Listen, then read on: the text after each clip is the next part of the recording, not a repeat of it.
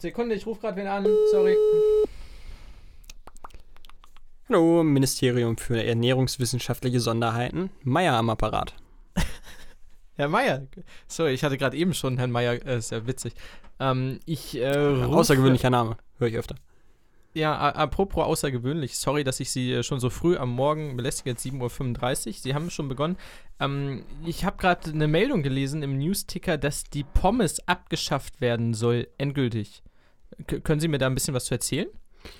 Ähm, kommt drauf an, wann Sie darüber berichten wollen. Äh, Im Laufe der Woche noch oder können Sie das noch irgendwie auf nächsten Monat schieben? Oh, ah, Wir, haben- wir haben da immer so die Phrase halt so schnell wie möglich. Also eigentlich sollte es morgen drin sein. Jetzt müssen Sie mal sagen, wie ist denn der, der Zeitrahmen?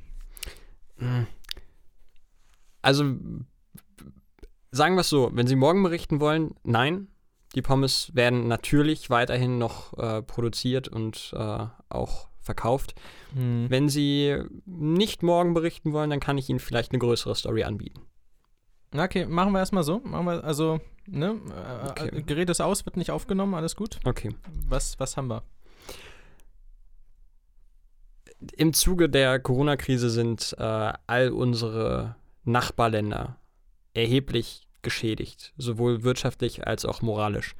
Sie reden jetzt von, von Tschechien und der Schweiz? Vor allen Dingen reden wir von Frankreich. Frankreich, Und okay. ähm, die hierzulande als Pommes frites bekannten äh, Kartoffelstäbchen kennt man international eher als French Fries. Und ähm, als symbolischer Akt wird Anfang nächsten Monats die Einfuhr der French Fries und der Verzehr der French Fries verboten. Ähm, direkt darauf folgen wird der Angriff auf Straßburg. Sekunde, ich habe jetzt nicht ganz mitgeschrieben. Ähm, die French Fries werden verboten auf der ganzen Welt oder nur in Deutschland? Erstmal nur in Deutschland, ähm, wenn natürlich der Angriffskrieg, der auf Straßburg dann oder der in Straßburg beginnen wird, ähm, wenn der erfolgreich ist, dann natürlich folglich spätestens nach ein paar Ja, Jahren auf der mein, ganzen mein Welt. Kugelschreiber ist gerade leer. Äh, ich muss kurz Ja. einen neuen nehmen. Ja, Sorry. Natürlich. Jetzt geht der nicht auf hier. So. Weil das ist ja eh erstmal noch, erstmal nur unter uns. Das ist ja noch, also es ist zwar schon spruchreif, aber das darf natürlich noch nicht nach außen dringen, weil das äh, Element der Überraschung ja sonst flöten gehen würde. Das ist Angriffskrieg, äh, haben Sie eine Sperrklausel dafür? Können Sie mir die geben? Ja, ja, das ist äh, der, äh, ist so gegen Ende April. Genaueres äh, schicke ich Ihnen per Mail danach noch. Ich habe den genauen Zeitpunkt gerade nicht im Kopf. Ende April, okay. Ja. Äh, zurück zu den Pommes. Gilt das dann, also wir reden jetzt von French Fries, das sind die normalen Pommes, die handelsüblichen. Ähm, es gibt ja dann noch die dickeren geriffelten, es gibt Kartoffelspalten, es gibt das Ganze als, wie sieht es mit anderen Kartoffelgerichten aus mit dem Rösti? Ist ein Rösti-Taler dann noch möglich zu essen? Rösti Thaler ist ähm, auch erstmal verboten, bis die Österreicher den Anschluss an äh, das Deutsche Reich gefunden haben. Danach werden die wieder erlaubt. Ähm, die Curly Fries werden. Das Schicksal der Curly Fries hängt so ein bisschen davon ab, äh, wie sich die USA entscheiden werden, ob sie äh, der Meinung sind, sie müssten wie im Zweiten Weltkrieg uns in den Rücken fallen oder ähm, ob sie uns diesmal helfen. Ich denke mal, bei dem Trump-Faschisten sind, sind wir uns eigentlich einig. Der, ich glaube, wir sind safe, was die Curly Fries angeht. Ähm, geriffelte Pommes gehören, das ist jetzt meine persönliche Meinung, ohnehin verboten. Äh, und Wedges sind unangetastet. Ich glaube, wir als, äh, als Kartoffeln, ich meine, das ist ja quasi fast noch die Urfrucht, das ist okay. Ja, grundsätzlich kommen die aus Südamerika eigentlich. Ähm, Ja, da kommen ja jetzt, also wir dann auch später noch hin. Ah, okay, ja, äh, im Zuge der, der anderen Geschichte, klar. Ich fokussiere Genau. mich jetzt aber nur auf die, auf die Pommes. Mhm. Was ist denn ähm, mit Läden wie zum Beispiel McDonalds oder Burger King? Müssen die dann umstellen? Ja, Es gab die Gerüchte, dass die dann einfach äh, trockene Nudeln verkaufen, die so ähnlich aussehen. ja, bei Nudeln ist natürlich auch wieder kritisch, ne? Ähm, weiß ich nicht. Äh, ich denke mal, die müssen erstmal auf äh, Spargel und Eisbergsalat umsteigen. Mm, ja, Das so werden für alle harte Zeiten, ich weiß, aber ähm, andernfalls droht natürlich die äh, staatliche Beschlagnahmung. Tüte Spargel, ja. Äh, wie sieht's äh, mit, mit Läden aus, die weit weniger ernst zu nehmen sind? Äh, Kochlöffel oder so? Die Ja, können sich natürlich nicht leisten, den immer teurer werdenden Spargel dann für Pommes zu etablieren. Müssen die dann schließen? Ich denke, es werden harte Zeiten, auch glorreiche danach, aber erstmal harte Zeiten auf uns zukommen und da muss jeder Abstriche machen. Ähm, auch Kochlöffel. Hm. Ja. Also unter Umständen müssen diese dann schließen. Vielleicht ähm, können die ja Wassereis verkaufen. Keine Ahnung. Müssen die wissen. Dann, dann hätte ich noch eine letzte Frage zum Abschluss erstmal. Ich würde die Meldung dann trotzdem einfach gleich veröffentlichen, aber sie nicht zitieren. Das ist ja dann in Ordnung. Ja, dann müssten wir. Ich muss Sie darauf hinweisen, dass das alles wirklich sehr streng vertraulich ist und es. äh, Sie kennen James Bond? Mm, Wir vom haben Namen? die Lizenz Menschen. Sie sind mir sympathisch. Ich könnte vielleicht an, veranlassen, dass sie nur stumm geschaltet werden, nicht direkt ganz weg. Also es wäre mir schon sehr wichtig, dass sie die Sperrfrist einhalten würden. Ja, bezogen auf die Pommes oder auf den Krieg? Ich glaube, die Pommes sind äh, kritischer. Ja, Also schon bezogen auf die Pommes. okay. Äh, kurze Frage: Mikrowellenpommes sind aber natürlich weiter erlaubt. Es bezieht sich nur auf Pommes zum Frittieren. Äh, Mikrowellenpommes? Was für einem Kretin spreche ich denn hier? Ist ja widerlich. Also jetzt hören Sie auf, meine Zeit zu verschwenden. Jetzt habe ich die Schnauze voll. Mikrowellenpommes. Ihr spinnt ja, ihr spitzt echt komplett. Das ist nicht ernst zu nehmen. Ja, äh, dann wünsche ich trotzdem erstmal noch einen schönen Tag. Bedanke mich für die Offenheit und ich würde mich dann einfach nochmal melden, wenn ich noch was habe. Und äh, ja.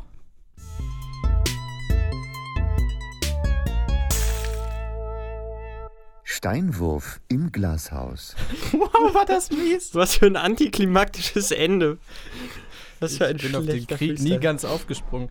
Hallo und herzlich willkommen, liebe Freunde da draußen, zur nunmehr 55. Ausgabe des Podcasts Steinwurf im Glashaus. Die Marke in Hildesheim, der Podcast für die Welt und für euch, für eure beiden Ohren. Außer ihr lauft gerade und hört lieber mit einem Kopfhörer Musik oder den Podcast, um mit dem anderen den Straßenverkehr zu lauschen. Das ist sehr clever. Dann ist es nur ein Podcast für eins eurer Ohren. In dem Fall würde mich interessieren, das könnt ihr näher, nachher in die Kommentare schreiben. Hört ihr eher mit dem linken oder mit dem rechten Ohr, damit das jeweils andere frei ist? Und vor allem, warum? Mit dabei bin nicht nur ich, sondern auch mein äh, Freund, ja, Geschäftspartner Mirko Pauk. Vielen Dank. Hi, Johannes.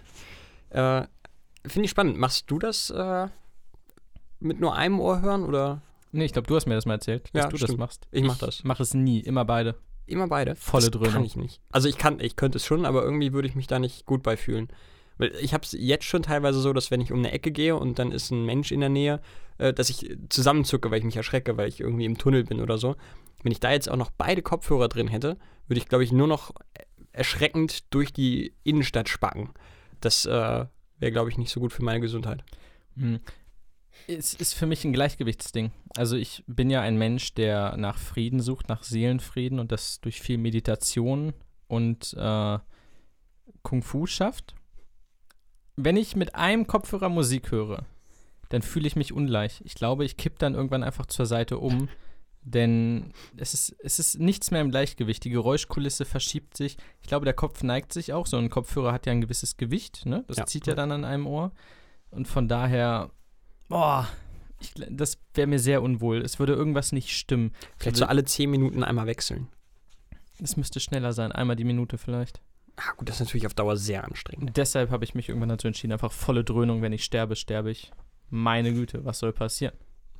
Ja, gut, das ist äh, ja, viel mehr als das kann dann auch nicht passieren. Also es ist schon eine korrekte Schlussfolgerung.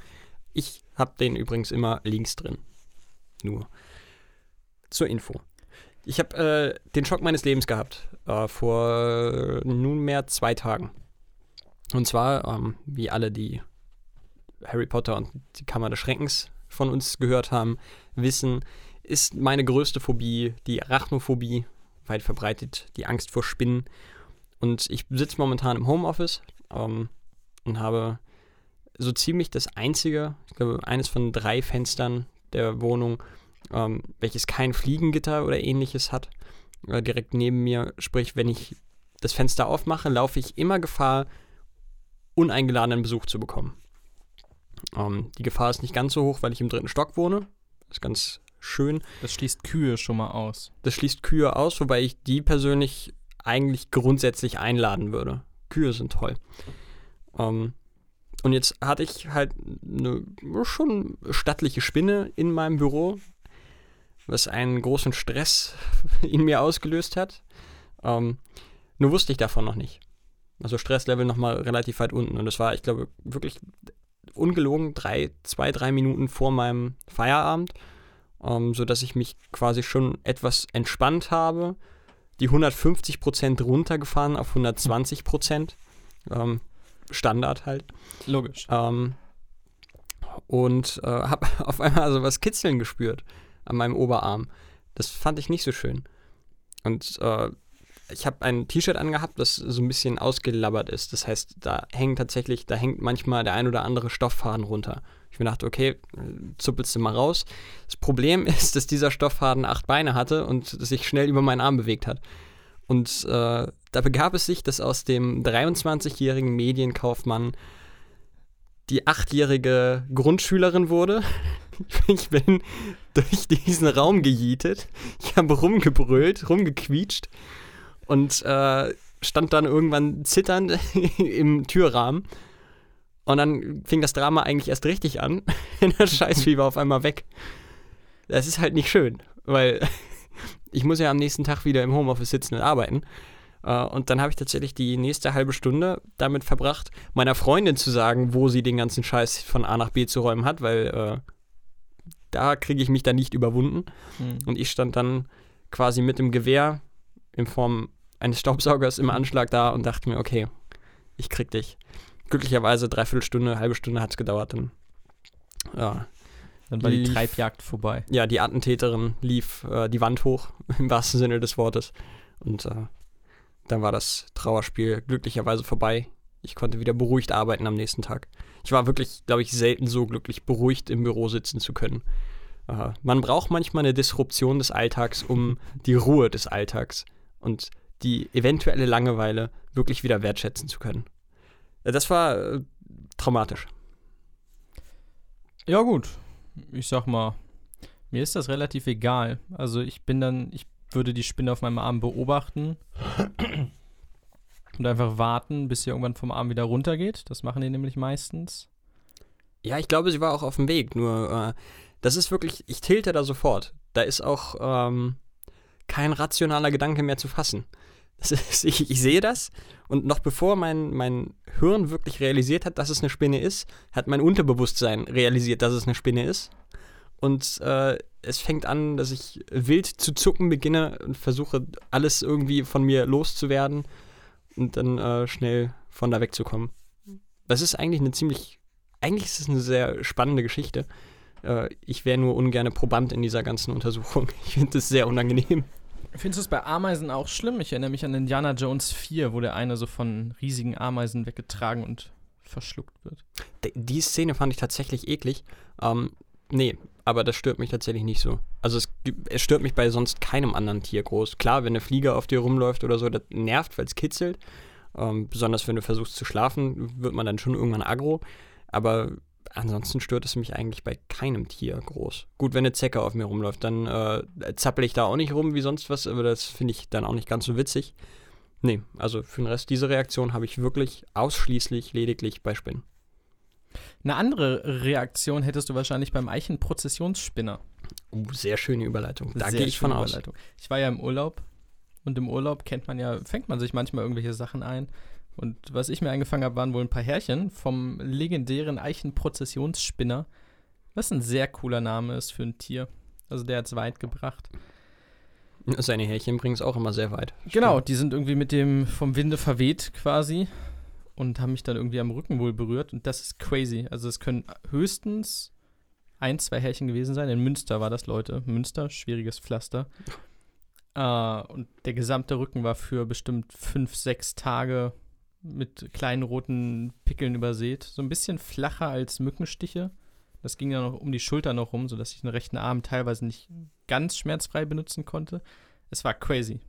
Also das war jetzt nichts lebensbedrohliches und was, wo ich in zehn Wochen noch sage, wow, war das krass, aber das war schon. Meiner Inconvenience, wie meine Freunde aus England sagen würden. Ja, du bist ja bekanntlich der Freund aller Briten, Oh wenn ja. wir in Folge 5 nochmal zurückdenken.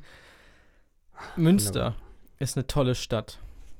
So wurde es mir gesagt. Von allen Seiten. Alle sagen es. Wenn irgendjemand jemals über Münster redet, oh, tolle Stadt, schöne Stadt, musst du hin, schöne Stadt, oh, geh mal nach Münster. Das wirkte gerade wie so ein kleiner Ausschnitt aus dem deutschen Donald Trump. Jeder sagt das, alle sagen das. Geh nach Münster, es ist eine schöne Stadt, es ist toll, es ist wunderbar. ähm, ich war dort und es war gut. Ist halt eine Stadt, ne? Ist halt. Man kann sehr geil Fahrrad fahren. Ich glaube, wenn ich da wohnen würde, würde ich sogar mein Auto verkaufen. Denn es ist nicht lebensgefährlich, Fahrrad zu fahren. Das ist komplett verrückt. Ich kann mich auf den Sattel schwingen und muss nicht um mein Leben fürchten, während ich fahre. Ich glaube, wenn das, wenn das flächendeckend so der Fall wäre, würde ich mir tatsächlich auch wieder ein Fahrrad zulegen. Aber das ist einfach nicht der Fall. Das ist zumindest hier, wo wir wohnen, ist, also musst du schon einen gewissen Skill an den Tag legen auf dem Fahrrad. Und das kann ich nicht so zur Genüge vorweisen, als dass ich nicht Angst hätte, auf dem Fahrrad zu steigen. Deswegen mm, doch eher Auto oder E-Scooter. Münster. Eine super bunte Stadt, ne? Nazis bekommen da nichts auf dem Boden und so, alles gut. Oben an dieser scheiß Kirche, ne? An einer, ich glaube, der St. Lamberti-Kirche oder so, hängen drei große Käfige. Ach, die ist das.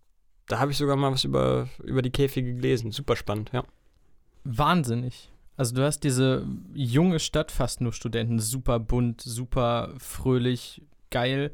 Und da oben hängen drei Käfige, in denen vor ein paar hundert Jahren schwer gefolterte und hingerichtete Leute für die Stadt sichtbar aufgehängt wurden, um die Leute zu belustigen, um das Volk zu belustigen. Und die hängen da einfach noch. Ich kam nicht drauf klar. Also die, die Käfige, nicht die Menschen, die ich da weiß mal nicht, ob die. Knochen irgendwann durchverrottet sind. Das muss ja auch getropft haben damals. Ja, gut, aber ich Irgendwann meine, zu der Zeit, wo sie es gemacht so. haben, das, da hat es wahrscheinlich eh überall gerochen, als würde in jeder, hinter jeder zweiten Ecke irgendwer verrotten. Von daher fällt das wahrscheinlich nicht auf, wenn die ein paar Meter höher da rumliegen. Ja, aber in den, also haben die die Grund gereinigt, die Käfige? Klebt da noch Blut drin? Das würde mich auch interessieren. Also ich glaube, eigentlich kannst du ja heutzutage kaum noch rechtfertigen, die zu reinigen, weil das ist ja, das ist ja fast schon was Historisches. Ich kann es nicht rechtfertigen, die da oben hängen zu lassen. Ich finde das so grausam und morbide. Es ist morbide, aber es ist ja auch gelebte Geschichte. Also es ist ja, ja, auch ich stelle ja auch keine Weise Guillotine auf dem Marktplatz und sage, das war halt damals so. Ja gut, weil im Zweifel, wenn sie jetzt nicht komplett stumpf ist, du sie auch nochmal benutzen könntest. Aber wenn das Ding da oben hängt, ich meine, es ist halt eine, eine gewisse Attraktion. Ne? Klar, es ist morbide auf jeden Fall. Ja, aber was heißt gelebte Vergangenheit? Wenn die Vergangenheit einfach scheiße und brutal war, muss man das dann feiern? Muss man daran gedenken? Ich glaube, es wird nicht gefeiert. Ich glaube, es hängt nicht da oben, um gefeiert zu werden, oder? Dann kann man es auch abnehmen. Ich weiß nicht, ich finde es halt schon spannend. Allein schon, ich meine, ich hätte über diesen Part der Geschichte, und ich habe ja tatsächlich sogar unabhängig von deiner Story jetzt schon darüber gelesen, ähm, hätte ich da nie was drüber gewusst. Und so wird ja auch derer gedacht, die da drin gefoltert wurden. Ob du das gut findest oder nicht, eigentlich sollte man das nicht gut finden, aber das bleibt ja letztendlich dir überlassen. Es ist ja keine Wertung, nur weil es da hängt. Also kann es ja vielleicht auch mehr so eine Art Gedenken sein. Ich meine, letztendlich ist es ja ähnlich makaber, dass das Kreuz, an dem Jesus gestorben ist, heute das Symbol für ihn ist. Das ist ja ähnlich Aber es sind makaber wenigstens eigentlich. Fake-Kreuze. In den Käfigen waren ja echt tote Menschen, beziehungsweise sehr schwer gefolterte Menschen. Ich glaube, wenn sie das richtige Kreuz irgendwo finden würden, würden sie es auch in Petersdom klöppeln oder so. Also ich glaube, das würden sie auch irgendwo ausstellen. Ich war, also ich, ich bin dabei dir, so es eine ist makaber. bunte, fröhliche Stadt. Ich fand's sehr, sehr weird. Aber trotzdem würde ich alleine deswegen gerne mal hin und mir das angucken.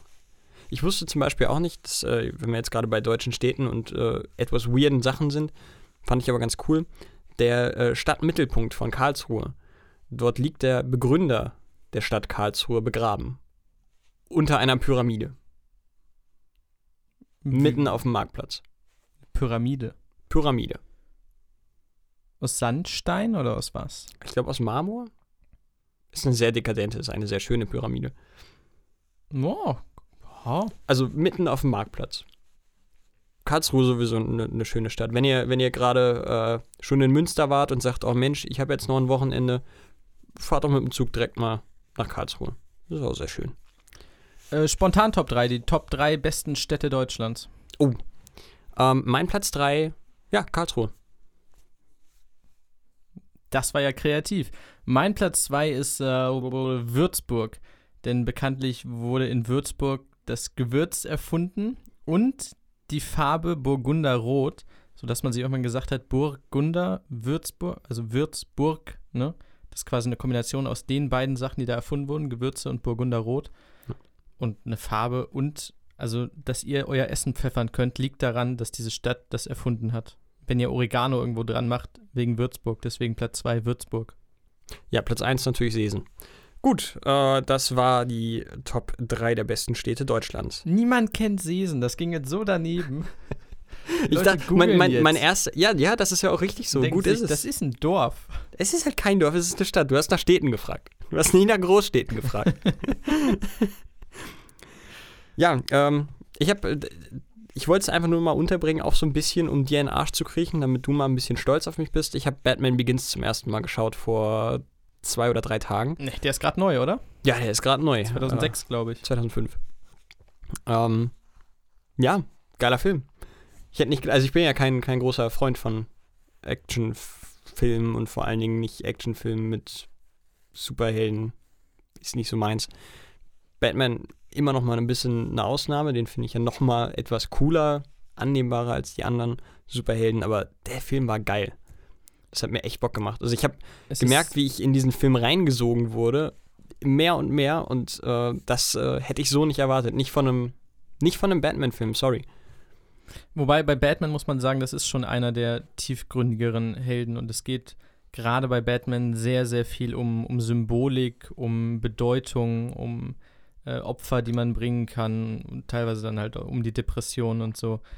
Ich meine, der Film, also Batman Begins hat jetzt auch nicht die Welt neu erfunden. So, äh, von Anfang bis Ende ist der Film, äh, der, der bricht jetzt keine Genregrenzen, muss er ja auch nicht, aber, ne, aber das, was er gemacht hat, hat er halt einfach verdammt gut gemacht. Das hat wirklich, wirklich Spaß gemacht.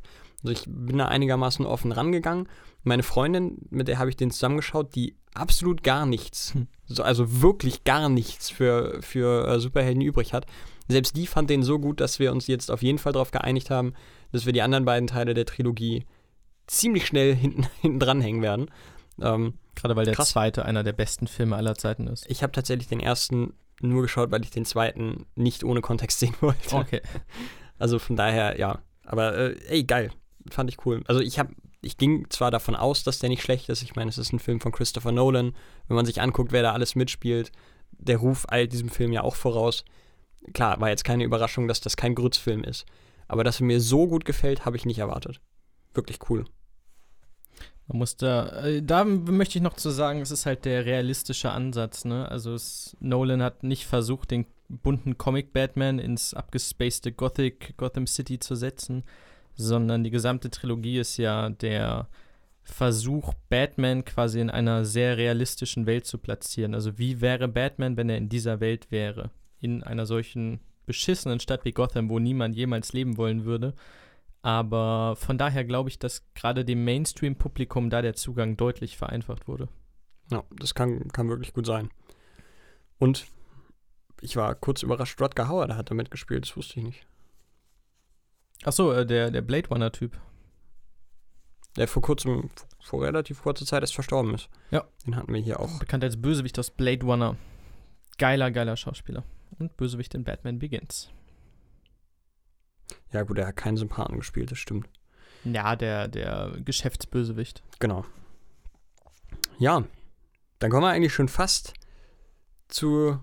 Ja, es ist, es ist, ich, ich finde es schwer, diese News einzuordnen. Ist es eine, eine Rand-News? Ist es eigentlich nicht, aber es ist auch keine große News, aber es ist auf jeden Fall erwähnenswert. Ähm, die Produktionsfirma Bild- und Tonfabrik wird in Zukunft nicht mit äh, Jan Böhmermann das, die neue Show von ihm produzieren. Er hat sich von der BTF losgesagt. Ähm, es wird gemunkelt, dass es daran liegt, dass die BTF äh, viel in andere Richtungen gegangen ist. äh, dass er nicht mehr so wirklich das alleinige Zugpferd ist, sondern die BTF hat ja jetzt irgendwie ein, zwei Spiele gemacht, die zum Teil auch wirklich gut waren. Ähm, die machen ganz, ganz vielen, vielen Scheiß, der verdammt gut ist. Die haben äh, How to Sell Drugs Online Fast, meine ich, mitproduziert. Ähm, und Böhmermann hat jetzt ja Ende des Jahres äh, seine Show im ZDF-Hauptprogramm. Die wird die BTF nicht mehr mitproduzieren, sondern eine eigens von Böhmermann gegründete Firma wird da mitproduzieren. Fällt natürlich für ihn auch noch ein bisschen mehr Geld ab. Ähm, aber ich kann mir fast nicht vorstellen, dass es am Geld lag bei aber als Zäsur, so sind die im Streit auseinandergegangen? Das weiß man nicht so hundertprozentig. Also kein, kein großer Rosenkrieg zumindest bislang. Ich hoffe mal nicht. Ich hoffe mal, dass die nicht im Streit auseinandergegangen sind, denn ich mag sowohl Böhmermann als auch ganz, ganz viele Leute, die bei dieser äh, BTF arbeiten. Denn also das ist eine der, der, der absoluten Hoffnungsträger für Medienproduktion in Deutschland, in meinen Augen. Und Böhmermann ist da eigentlich auf der Riege mit was der anfasst, macht er halt wirklich gut. Ob man ihn jetzt sympathisch findet oder nicht. Ja, bin ich gespannt. Also äh, vielleicht im allerbesten Fall haben wir eine von Böhmermann geleitete Produktionsfirma, die ihren geilen Scheiß macht und die BTF, die weiterhin ihren geilen Scheiß macht. Ich das bin wirklich gespannt auf Böhmermanns Sendung dann. Also ich ja. gucke ja gar kein Fernsehen, ich habe auch kein Fernsehen. Ich auch. Aber für einen Böhmermann im Hauptprogramm und ich sag mal in Anführungsstrichen, wie sehr der dann genervt wurde vom ZDF. Also so ein bisschen. Ja, bei Neo kann man sich halt noch ein bisschen mehr austoben als im Hauptprogramm, ne? Aber ich kann mir fast nicht vorstellen, dass sie den gezähmt kriegen. Da hat er halt keinen Bock drauf. Also er hätte auch genug andere Möglichkeiten, irgendwo hinzugehen. Ähm, wenn er da zu sehr beschnitten wird, dann geht er halt einfach. Ich bin gespannt. Also da werde ich auf jeden Fall mal reingucken. Habe ich auch ja. bei Klaas komischer Sendung gemacht. Die fand ich kacke. Ja, war jetzt irgendwie auch nicht so meins, obwohl ich Klaas sehr schätze. Ähm, das, wo ich halt wirklich ein bisschen Angst habe, ist, dass, dass der Humor flöten geht. Also der Humor von Neo Magazin Royal war in meinen Augen einer, den es so im deutschen Fernsehen lange nicht mehr gab. Äh, so in der Art und Weise. Ähm, was halt auch an den Autoren lag, die man ja zum Teil auch wirklich kennt. Also das ist ja ein Autorenteam dahinter gewesen. Florentin Will, äh, Stefan Tietze, die auch meinen Lieblingspodcast machen, welche Überraschung. Und Christian Huber, äh, der da mitmacht, und Tarkan Bakci, die auch in ganz vielen anderen Produktionen noch beteiligt sind, die aber auch alle gut und erfolgreich und witzig sind. Boah, wenn du das jetzt da rausnimmst, ist halt die Frage, ob er vielleicht in seine eigene Produktionsfirma ein paar Leute mit rübernimmt das wird sich alles noch zeigen. Das ist auf jeden Fall eine spannende Geschichte. Dann äh, gehen wir zu anderen spannenden Geschichten in Serienform. Ganz genau. Wir sollten uns irgendwann einen Jingle zulegen. Wir brauchen einen Jingle, ja. Jan, definitiv. wir kommen auf dich zu. Demnächst. Erinnere uns dran. Liebe Grüße. Du, du, du, Die Serien-News. Curb Your Enthusiasm von Larry David, auch in Deutschland am ehesten bekannt als Vorlage des deutschen Pastewka, äh, wurde um eine elfte Staffel von HBO verlängert. Ozark bekommt eine vierte Staffel von Netflix spendiert. Das ist allerdings dann auch die letzte und für die Freunde des gepflegten 90er Jahre Comic-Humors. Beavis and Butthead bekommt ein Reboot und mindestens zwei Staffeln von Comedy Central spendiert. Das waren die Serien-News. Crazy. Äh, Curb Your Enthusiasm habe ich noch nie in meinem Leben gehört. Das ist äh, von und mit Larry David. Und das ist, äh, also Pastewka ist tatsächlich auch ein, ein Lizenzding. So ein bisschen wie äh, Stromberg und The Office ist äh, Pastewka äh, ein Abklatsch, sage ich mal. Oder das, das Konzept ist von Curb Your Enthusiasm. Hm. Was lustig ist, weil diese ganzen äh, Zwischenmusiken in den ersten sieben Staffeln von Pastewka auch eins zu eins die sind, die sie in Curb Your Enthusiasm nutzen. Geil, also die mag ist, ich nämlich. Ist exakt, ja, ist exakt dasselbe, auch wirklich ähm, also das heißt exakt dasselbe, ist halt nur, du hast halt Larry David, der bekannt geworden ist als ähm, einer der Writer oder Autoren von Seinfeld und da wirklich groß war ja, und Comedian, das passt halt alles, ne? Und der hat auch so immer seine, lebt halt sein, sein Promi-Leben und ist aber total awkward in manchen Situationen, absoluter Vollidiot. Äh, manchmal auch ein kolossales Arschloch, aber eigentlich eigentlich ist er immer nur sehr unbeholfen und will nur seinen, seinen scheiß Nerdkram machen. Und ähm, ja, das ist, ist schön. Und äh, ja, davon gibt es halt einfach schon elf Staffeln. Also ich meine, das, das war auch so, dass der das in den 90ern Ende der 90er irgendwann angefangen hat. Und 2017 gab es dann ein Reboot. Mhm. Äh, und das ist aber auch super, super, super erfolgreich gewesen. Und seit 2017 gibt es, glaube ich, jedes Jahr eine neue Staffel oder so. Ja, geil. Also gibt es leider ist ein bisschen das Problem wie bei The Office US. Wird halt gesagt, ja Leute, ihr habt halt Pastewka, ihr habt Stromberg, was wollt ihr denn mit dem Originalkram? Kriegst du hier kaum irgendwo legal zu sehen. Das ist ein bisschen nervig. Ich kann noch einen Schwank erzählen aus meinem Arbeitsleben. Oh, der dann abgeleitet. Und zwar als Journalist, der ich ja nun mal bin. Journalist ist kein geschützter Begriff. What? Jeder Mensch kann sich Journalist nennen. Geile Sache. Auch ihr könnt Journalisten sein, sein liebe Freunde. Auch wir hier, nee, wir hier sind keine Journalisten, Nee, weil dann bräuchten wir nämlich äh, Impressum und so einen Scheiß. Äh, Wir ganz, müssen Regeln befolgen und Rechte beachten. Das Ja. können wir leider gar nicht. also wir sind hier gar keine, wir sind professionelle Shit-Bullshit-Talker. Das sind wir. Du, ja. Äh, Ich Äh, erzähle ich auch coole sowieso. Sachen. Zum Beispiel, wen man so anrufen kann als Journalist. Es gibt coole Leute und uncoole Leute. Man könnte zum Beispiel in einem ähm, ernährungswissenschaftlichen Ministerium anrufen Ja, und sich über Pommes beklagen. Und dabei einen fucking Weltkrieg ignorieren. Danke dafür. Ähm, Pressesprecher sind ganz oben in der Pyramide, weil die werden dafür bezahlt, dir Auskunft zu geben. Das ist fantastisch. Also die warten buchstäblich darauf, dass du sie anrufst und helfen dann im besten Fall. Wenn nicht, dann sind sie nicht besonders gut in ihrem Job. Was relativ oder ganz weit unten in dieser Pyramide ist, das sind Schulen. Denn in diesen Schulen möchte man, ich sag mal, zu 90 Prozent den Schulleiter sprechen oder einzelne Lehrer. Das Problem mit Schulleitern und Lehrern ist, dass sie, Dass sie noch richtig arbeiten. dass sie arbeiten, dass sie tatsächlich Arbeit verrichten und deshalb halt im Unterricht sind. Der Journalistentag geht von 10 bis 18 Uhr im Normalfall, manchmal auch von 9 bis 18 oder 10 bis 20, keine Ahnung. Ähm, da, die Überschneidungsphase ist relativ gering, zwischen 10 und 13, 14 Uhr, sage ich mal, wo man Leute erwischen kann. Ein Sekretariat hat meistens bis 13 Uhr auf. Jetzt will man irgendwen erreichen. Es fallen schon mal quasi die Stunden weg von 13 bis 18 Uhr. Die hast du nicht. Du stellst deine Anfrage, ich möchte gerne den und den sprechen. Ja, ist gerade nicht da, ist im Unterricht, ist unterwegs, weiß ich nicht. Ich kann ihm einen Zettel hinlegen, sagen sie dann. Es ist jetzt nichts gegen Schulsekretariate. Ich glaube, viele machen okayen Job. Irgendwie nicht die, mit denen ich telefoniere. Also, mein Gefühl ist, die schreiben tatsächlich auf den Zettel, was ich ihnen diktiere, ne? Ungefähres Thema, Rufnummer, Name und so, wer da angerufen hat. Und sobald ich aufgelegt habe, wandert er in so ein, in so ein, wie heißt das? Das ist ein Reißwolf. Genau, in so einen Reißwolf. Oder sie zerknüllt ihn einfach und wirft so basketballmäßig Richtung Korb in der Ecke, wo schon so 20 andere zerknüllte Zettel drumrum liegen. Du musst beim nächsten Mal darauf achten, dass nicht du auflegst. Vielleicht vergisst sie aufzulegen und du hörst noch den Reißwolf zum Hintergrund. so ein manisches Lachen von drei verschiedenen. Die im Hintergrund Hat wieder die Presse angerufen. Äh, ja, nee, also ich kann mich nicht erinnern, dass, also, es hat noch nie jemand zurückgerufen, wenn gesagt wird, ja, der ruft zurück. Nicht bei Schulen. Ich verstehe es nicht. Ich verstehe nicht, ob ich was falsch mache, ob wir auf dem falschen Fuß begonnen haben. Es kommt keine Antwort aus einer Schule. Das ist Wie, ganz, wie ganz warst du denn so merkwürdig. als Schüler? Ich, ich habe so ein bisschen das Gefühl, dass die einfach eine riesengroße Kartei haben, dann kurz den Namen eingeben.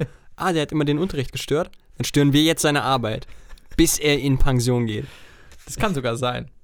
Ich habe ihn selten gestört, ich habe nur keine Hausaufgaben gemacht. In Französisch hatte ich in einem Halbjahr mal, ich glaube, 23 oder 24 Striche. Ich glaube, bei drei Strichen muss man nachsitzen oder so bei uns. Ja, es ist, es ist schon äh, ordentlich. Und das war, das war ganz weird. Du musst ja Kinder erziehen. Aber ich habe keine Konsequenzen mehr bekommen. Und es war mehr so eine Art Running Gag im Das ist aber ein Lost Cause. dass ich am Anfang gefragt wurde, na, hast du die Hausaufgaben? Nein, diesmal nicht. ja, dann gibt's wohl einen Strich. Aber es ist nie irgendwas passiert. Es war sehr, sehr merkwürdig. Aber, Da hätte ich Grenzen Das- gebraucht. ist aber eigentlich ganz geil. Also wenn du so auffällig bist, dass es schon wieder unauffällig ist. Also, du bist halt schon der Running Gag. Es wird nicht mehr hinterfragt. So wirklich. Aber dementsprechend kann auch keiner wirklich die Konsequenzen ziehen, weil der Lehrer hätte ja dann auch eingestehen müssen, dass er vor einem halben Jahr schon hätte die Bremse ziehen müssen. Und jetzt läuft das einfach so durch und es hofft einfach jeder, dass es nicht weiter kommentiert wird. Es ist schön. Als ich dann doch spät abends einen Schulleiter erreicht habe, hat er eine Gesamtschule geleitet. Und wusstest du, dass man auf Gesamtschulen nicht sitzen bleiben kann? Nein, das Oder- wusste ich nicht. Vielleicht auch nur an der. Ich bin mir des Schulsystems nicht bewusst. Also, ich, ich, also fair, fairerweise muss ich jetzt sagen, ja, jetzt, gerade wo du mich fragst, wusste ich es, weil ich es in unserem äh, Notizbuch gelesen habe. Äh, aber nein, vorher wusste ich das nicht. Und dann sagt er mir so am Telefon, also ich frage ihn so, ja, von wegen, es gibt jetzt so ein anderes System, ne, mit zwei Fünfen bist du früher sitzen geblieben, zur Corona-Zeiten, jetzt kannst du das noch ausgleichen oder es wird besprochen. Habe ich ihn gefragt, ne, ist das bei Ihnen auch so? Bleiben die Leute schwerer sitzen? Sagt er, ja, also auf Gesamtschule bleiben die Leute halt nicht sitzen, das ist unser Konzept. Und äh, ich denke, wir sind da auch, äh, also sagt er jetzt, ne, Zitat, wir sind da auch Vorreiter in, in Deutschland und in Niedersachsen und so als Gesamtschule und Kann man sich das aussuchen? ich weiß es nicht, aber er sagte dann, also ich sag mal, so sitzen bleiben, das geht ja auch mit einer Erniedrigung einher, ne, mit einer Degradierung. Und ich dachte mir so, ja, Es ist halt schon ein hartes Ding eigentlich. ich bin du. sitzen geblieben, du hast recht. Ich Also- folge dir jetzt, Jesus. Vor allen Dingen, du wirst ja auch aus deinem. Also, es kann ja auch vieles kaputt machen. Klar, wenn du ohnehin in einer scheiß Klasse bist und in der Klassengemeinschaft nicht drin, dann kann es ein Segen sein, wenn du da rausgezogen wirst. Aber wenn da dein kompletter Freundeskreis drin ist, du in dieser Klasse wirklich integriert bist und du aufgrund schlechter Leistung sitzen bleibst, kann das auch richtig was kaputt machen. Dir also, ich bin glücklicherweise nie sitzen geblieben, aber Ich schon. das war früher ganz oft, also es war öfter mal haarscharf. Also ist, ich hätte mich nicht beschweren können, hätte ich nachsitzen, also sitzen bleiben müssen. Aber das wäre, äh, zum Teil wäre das also in manchen Jahren die Hölle. Und also dir wird quasi vor 80, 90 Leuten, da wird gesagt, okay, du bist halt der Schlechteste, alle anderen dürfen weitermachen, du bitte nicht. Und vor allen Dingen, wenn du schlecht bist, bist du ja auch nicht so gerne in der Schule. Aber sitzen bleiben bedeutet, dass du noch mal ein Jahr länger da bleiben musst, wo du eh nicht hin willst, weil du da nicht hin willst. Weil wenn du da nicht gerne hingehst, ist ja deine, deine Leistung auch immer schlechter. Also das Konzept des Sitzenbleibens, ich verstehe schon warum. Im Grunde wird gesagt, okay, du hast offensichtlich nicht verstanden, nicht genug verstanden, was wir in diesem Jahr durchgenommen haben. Wir geben dir jetzt noch mal die Chance, von neu zu beginnen. Aber das Umfeld hilft da jetzt nicht unbedingt. Es Ne? geht ja auch weniger um den tatsächlichen Inhaltsstoff, dass man sagt, du hast jetzt dieses spezifische Ding nicht verstanden, sondern im Normalfall heißt das ja auch, ist halt, man ist Kind, ne? Du bist von der Entwicklung halt nicht so weit, dass das schon alles sitzt. Also wir glauben, es ist besser, dass du nochmal ein Jahr zurückgehst, dich entwickeln kannst und dann das alles nochmal mitnimmst. Dazu gehört natürlich auch, dass verhindert werden soll, dass man Jahr für Jahr schlechte Noten hat. Also die machen das ja auch nicht zum Spaß. Der Sinn ist ja, dass du quasi von unten nochmal neu startest und dann bessere Noten hast die nächsten Jahre, um das aufzubauen. Das macht ja keinen Sinn, wenn du dich durchschleppst Jahr für Jahr mit ein paar Vieren und Fünfen. So, das soll ja auch verhindert werden. Also, ich weiß nicht, ob es nicht andere Wege gäbe mit Nachhilfe oder so. Ich habe jetzt nicht lange drüber nachgedacht. Das ist auch nicht so lange her, jetzt ein paar Stunden.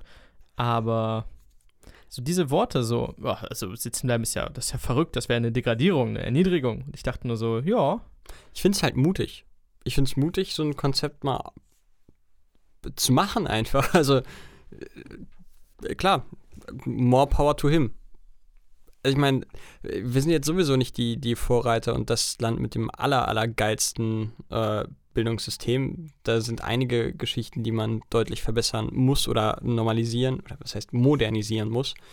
Ähm, von daher, klar, ey, vielleicht klappt's ja. Vielleicht hilft's den Schülern ja.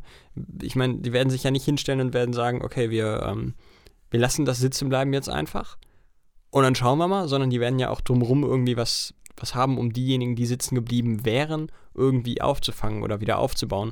Und wenn das funktioniert, wenn das greift, total geil. Super Sache.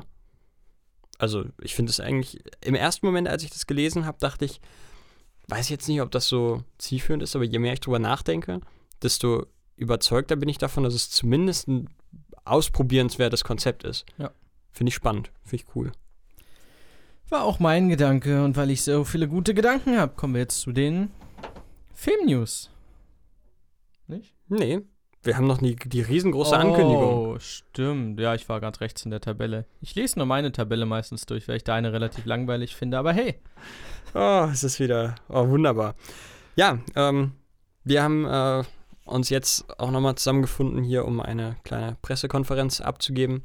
Ähm, wir haben uns zunehmend dem Druck der Fra Öffentlichkeit. Fragen bitte später da hinten. Sorry, ich sehe gerade da hinten. Ja. Bitte hinten rum. An, ja, an unseren Pressesprecher, wir hatten das Thema gerade. rumgehen, rumgehen.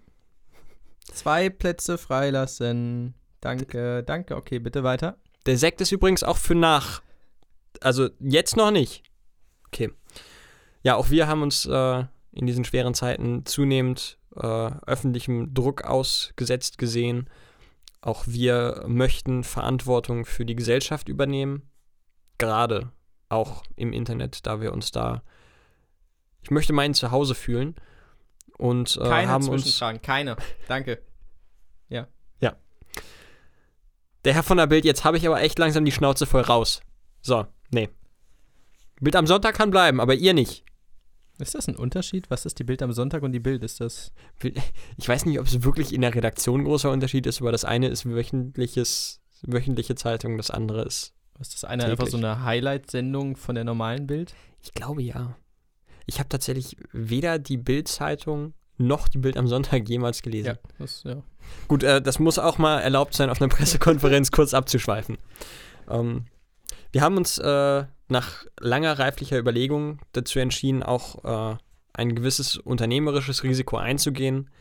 Auch wir werden es äh, ähnlichen Mediengrößen gleich tun wie Coca-Cola und Starbucks und werden unsere Werbemillionen vorerst aus dem Facebook-Konzern zurückziehen.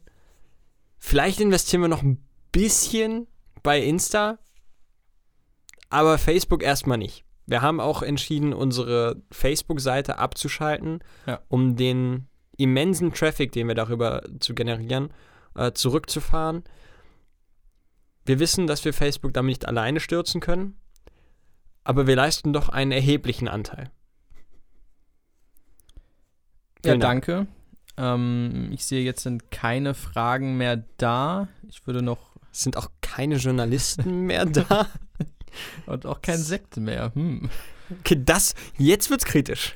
Das war jetzt Das ganz, muss ich jetzt erstmal auf. Facebook posten. Das war so eine Comedy-Nummer jetzt von dir, wo ich halb eingestiegen bin. Zwischendurch sind wir aber mehrfach rausgegangen. Also als Comedy-Segment würde ich dem Ganzen eine glatte 4 geben. Eine vier, echt? Mit Tendenz nach unten. Wo, Boah, so weißt du, schlimm. so eine mündliche 4, wo gesagt wird, okay, du kriegst noch Du, eine du 4, fällst jetzt nicht durch, du musst hier sitzen bleiben. ab jetzt bitte dann anstrengen. Ne? Also das ist jetzt wohlwollend von mir. So, man merkt, du hast die Hausaufgaben nicht gemacht. Du hast dich jetzt nochmal bemüht, die Kur vom Eis zu kriegen. Hat jetzt nur so halb funktioniert, aber mit beiden Augen zugedrückt schaffen wir nochmal. Ja, da war mehr drin. Aber den haben wir auch nicht vorbereitet. Der war so spontan. Ja, das war tatsächlich sehr spontan. Ja, Facebook. Ja, äh, ja, ich find's, find's gut, dass Facebook mal ein bisschen Feuer unterm Arsch kriegt. Äh, ich Machen habe, echt glaub dicke, ich- viele Millionen Minus jetzt. Ja, ja, doch einige. Ist auch ein bisschen was an äh, Börsenwert flöten gegangen in den letzten Tagen. Ähm, Problem ist, dass ich glaube, diese, diese riesen Großkunden, ich glaube, die 500 größten Unternehmen der Welt, äh, nur 6% des Gesamtanzeigenmarktes von Facebook ausmachen. Sprich, das ist wirklich mehr symbolisch, aber auch Symbolik tut halt an der Börse weh. Und zwar so richtig. Also Facebook hat ordentlich an, an Unternehmenswert verloren. Die werden beileibe nicht pleite gehen. Ich glaube nicht, dass die jemals pleite gehen werden, gefühlt. Aber es tut ihnen schon ein bisschen weh. Sie sind, müssen ein bisschen aus dem Arsch kommen. Ein bisschen mehr, als sie es jetzt momentan tun, wäre wünschenswert. Von mir aus kann dieser ganze Bums auch direkt abgeschaltet werden. Ich Instagram gerne behalten. Ist okay. Facebook gibt mir ohnehin nur noch, nur noch auf den Sack. Und wenn ich das nicht für die Arbeit bräuchte, also wirklich für meine bezahlte tägliche Arbeit, dann hätte ich längst meinen Account gelöscht. Kann ich komplett zustimmen, ja. Also ich brauche es wirklich nicht für gar nichts. Nee, also das Einzige, was passiert, wenn ich bei Facebook bin, ist, dass meine Laune wieder runtergeht. Weil ich zugeschissen werde mit dämlichen Kommentaren unter irgendwelchen noch dämlicheren Beiträgen und mir einfach wirklich kolossal klar wird, wie viele Vollidioten auf dieser Erde rumwandeln. Das macht mich depressiv und aggressiv. Und das brauche ich eigentlich nicht in meinem Leben. Nicht noch mehr, ja. Nicht noch mehr. Ja, Facebook ist, äh, Facebook war ein Fehler. Punkt. Ich glaube, da, da, das ist so, so das Statement, was wir unter, unter dieser Ankündigung setzen können. Wobei der Film The Social Network ist ein ganz, ganz großartiger Film. Alles mit Jesse Eisenberg ist irgendwo Und Zumindest Andrew zum Teil. Garfield. Er ist stimmt. Spider-Man. Ah. Und Ja. Tarantino hat den Tobey Film tatsächlich als besten äh, der 10er Jahre, also er wurde gefragt, was ist der beste Film der 10er Jahre und Quentin Tarantino hat sich auf The Social Network festgelegt. Krass, das hätte ich jetzt nicht gedacht. Den haben wir mal in der Schule geguckt. Das ist immer ein Problem, weil Ja. man dazu tendiert, diese Filme sehr oft zu gucken und sehr stark auseinanderzunehmen. Wahlweise, wenn es im Unterricht ist, wenn es in der Freistunde ist, guckt man nur halb hin und spielt mit seinem Handy oder mit Freunden was. Ja, beides ist nicht gut. Billy Elliot habe ich ungefähr 200 Mal gesehen. Billy Elliot fand ich aber tatsächlich auch unabhängig davon nicht so pralle. Ich schon. Die Story hat mich auch einfach nicht wirklich mitgenommen. Fock and Barley Ja. Und der, dieser Cockney-Englisch ist das, glaube ich, ne? mag ich. Das ist auch überhaupt nie meins. Großer Fan. Großer Fan. Jetzt kommen wir aber zu Filmen. Wir gehen ja immer steil durch die Film-News. Jetzt mit Johannes Rische. Da, da, da, da. Highlander kommt zurück. Das ist schon länger bekannt, aber Chad Stahelski hat, also der Regisseur, der auch John Wick 4 macht, äh, hat quasi in der Corona-Pause einfach, ist nicht durchgedreht, sondern hat durchgedreht. Und ähm, der Film schreitet fleißig voran. Highlander soll aber kein Reboot werden, kein Remake, sondern die wollen was gänzlich Neues schaffen, was auf dem alten aufbaut und die alten Werte nicht vergisst. Die Gerüchte wurden jetzt bestätigt. Michael Keaton kehrt auf jeden Fall zurück für den Flash-Film, wahrscheinlich auch in der Rolle, also in einer Batman-Rolle.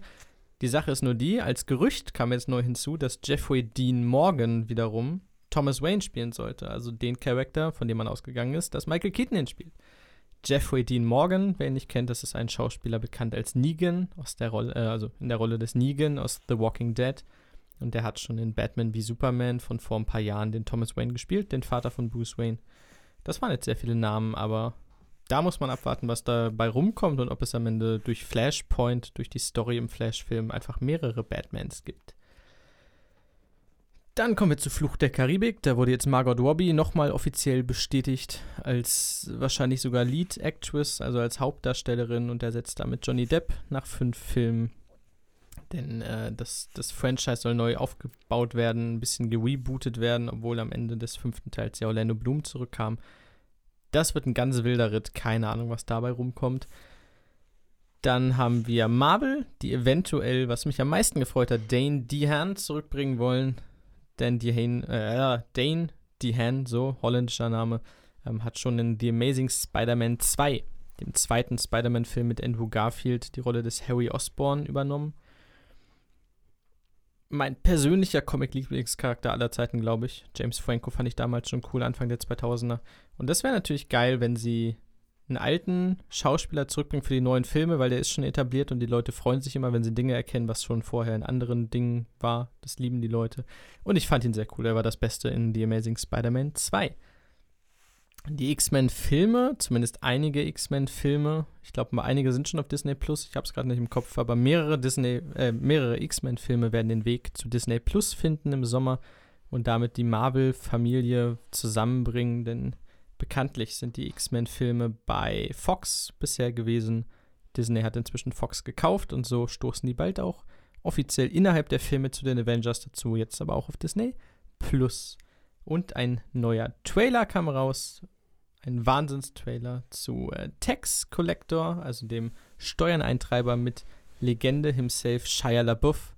Shia LaBeouf spielt jemanden, der in L.A. das Geld der brutalsten Kartelle zusammentreibt und die Steuern quasi einkassiert, also nicht auf Seiten der Behörden, sondern auch eher auf der illegalen Seite. Und er geht halt diese brutalen Gangs ab und sammelt das Geld ein und der Trailer ist sehr, sehr vielversprechend. Ich bin kein großer Fan von reinen Actionfilmen, aber das sieht sehr, sehr geil aus. Mal reinschauen, Tax Collector mit Shia LaBeouf. Jetzt kommen wir zu unserem quasi Lieblingsthema. Kann man ihn als Lieblingsthema bezeichnen? Er ist äh, The Gift That Keeps on Giving. Ich glaube, das kann man so einigermaßen neutral formulieren. Es geht natürlich um Donald Trump Oh. und vor allen Dingen freut es mich immer, wenn es negative Nachrichten sind, die aus seiner Richtung kommen. Äh, ihm fliegen nämlich gerade seine ganzen Social-Media-Kanäle um die Ohren. Sein Twitch-Account wurde gebannt.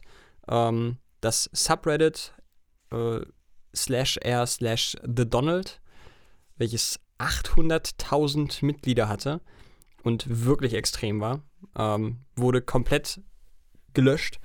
Ähm, ihm wurde vor, äh, ich glaube, zwei Wochen bei Facebook schon eine Werbeanzeige rausgelöscht und äh, rausgenommen.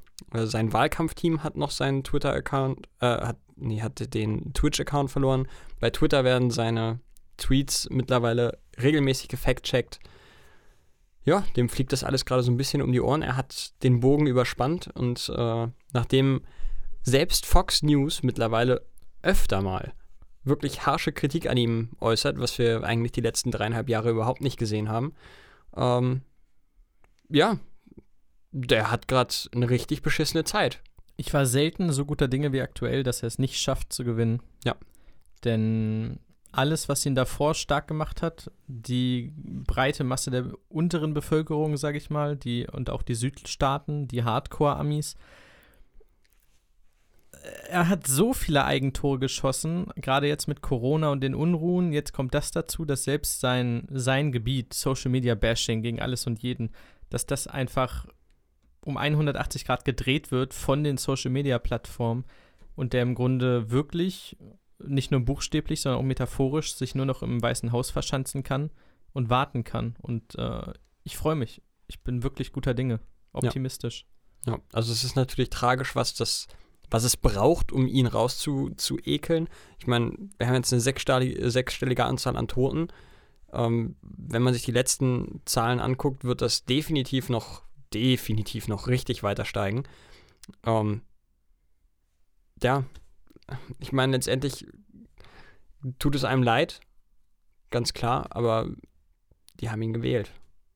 So, wenn ihr einen, einen Reality-TV-Vollidioten Mongo als absolut, na, Mon Mongo darf man nicht sagen, Mongo, Mongo ziehe ich zurück, Vollidioten äh, als, als mächtigsten Mensch der Welt wählt, dann kann das halt unter Umständen auch mal in die Hose gehen. Und das tut's jetzt, und zwar mit wehenden Fahnen. Ähm, wenn die Republikaner als Partei etwas mehr Arsch in der Hose hätten, dann. Sie hätten schon mehrere Möglichkeiten gehabt, ihn aus dem Amt zu holen. Das wollten sie nicht, weil das natürlich auch äh, höchstwahrscheinlich bedeuten würde, dass sie die nächste Wahl verlieren. Mit ein bisschen Glück tun sie das trotzdem im November, wenn die Wahl dann überhaupt stattfinden wird. Ich gehe mal zwar davon, stark davon aus, aber äh, hundertprozentig gesichert ist es nicht. Ich habe heute noch einen Newsletter gelesen von der Süddeutschen, den kann ich sehr empfehlen. Das ist ein äh, Mensch, der aus den USA direkt äh, von der Wahl berichtet. Ähm, was jetzt natürlich ein bisschen in den Hintergrund gerückt ist, aber trotzdem immer auf auch die aktuellen Geschehnisse noch auf die Wahl bezieht. Und ähm, auch er hatte geschrieben, dass es, also eigentlich Stand jetzt äh, kann den Demokraten die Wahl nicht früh genug äh, kommen. Nur muss man auch bedenken, dass äh, vier Monate in Washington Politikzeit ein Erdzeitalter sind. So. Also ich meine, wer denkt heute noch dran, dass vor vier Monaten noch das Impeachment-Verfahren gelaufen ist? Im Februar. Es ist es kann noch super viel passieren, deswegen bin ich noch nicht ganz optimistisch. Aber die Chance ist definitiv groß, dass wir Trump keine zweite Amtszeit lang erleben müssen. Das ist, das ist doch endlich mal eine bisschen hoffen, hoffnungsspendende, schöne Nachricht. Ich glaube, wichtig in dem Zusammenhang wird auf jeden Fall, dass weiter was passiert. Denn sobald nichts passiert, kann er halt seine Schlammschlachten auspacken und es war mit Clinton, mit den E-Mails dann, glaube ich, der Fall und mit mehreren anderen Dingern. Also wenn es nichts anderes gibt, was die Leute gerade interessiert, dann kann er halt schießen und hat die komplette mediale Aufmerksamkeit mit seinen Schmutzkampagnen. Was dahinter steht, ob da tatsächlich was dran ist, außen vor. Aber einfach dieses Schießen, das hat dann die volle Aufmerksamkeit. Solange wichtige Dinge passieren, tatsächlich relevante Dinge in der Welt, nützt ihm das gar nichts. Und es bleibt fast zu hoffen, auch wenn das gerade alles sehr, sehr schlimm ist, was passiert, dass so ein bisschen Trubel noch bleibt, um ihnen da keine große Chance zu geben, weil das wäre sehr wichtig, den aus dem Amt zu haben. Definitiv. Und es muss auch, ich meine, klar, wir kennen es alle, dass Themen nach einer gewissen Zeit irgendwann ausgelutscht sind und gerade Corona hängt uns allen zum Halse raus. Gar keine Frage. Aber dieser Typ ist mitverantwortlich dafür, dass mehr Menschen gestorben sind als in jedem Krieg, den die USA je geführt haben, zusammen weil er eine so unfassbar desolate, egozentrische Art und Weise hat, durch diese Pandemie zu führen, wie es wirklich außer in Brasilien kein anderer macht. Im Grunde fährt er ja gar nicht durch, er macht ja nichts. Ja, Also doch, was er macht, ist scheiße. Ja. Nicht auf das hören, was die Experten sagen, sagen, dass du dir irgendein scheiß Malaria-Mittel spritzen sollst. Wie kann man denn wirklich so, so hart hängen geblieben sein? Dafür muss er zur Rechenschaft gezogen werden. Und wenn er das schon nicht juristisch wird, was er wahrscheinlich nicht wird, äh, dann doch bitte wenigstens mit einer krachenden Niederlage im November. Wir waren gerade schon beim Thema ganz kurz. Äh, Black Lives Matter, weiter eine sehr wichtige Bewegung, die jetzt auch so ein bisschen die Serienbranche erfasst. Äh, vom Binde verweht wurde ja neulich schon von diversen Networken kurzfristig genommen, zumindest in der Fassung. Genau, die Brooklyn Nine-Nine-Staffel wird nochmal neu umgeschrieben, um das Thema mit aufzunehmen. Genau. genau. Und äh, jetzt hat es auch Scrubs erwischt.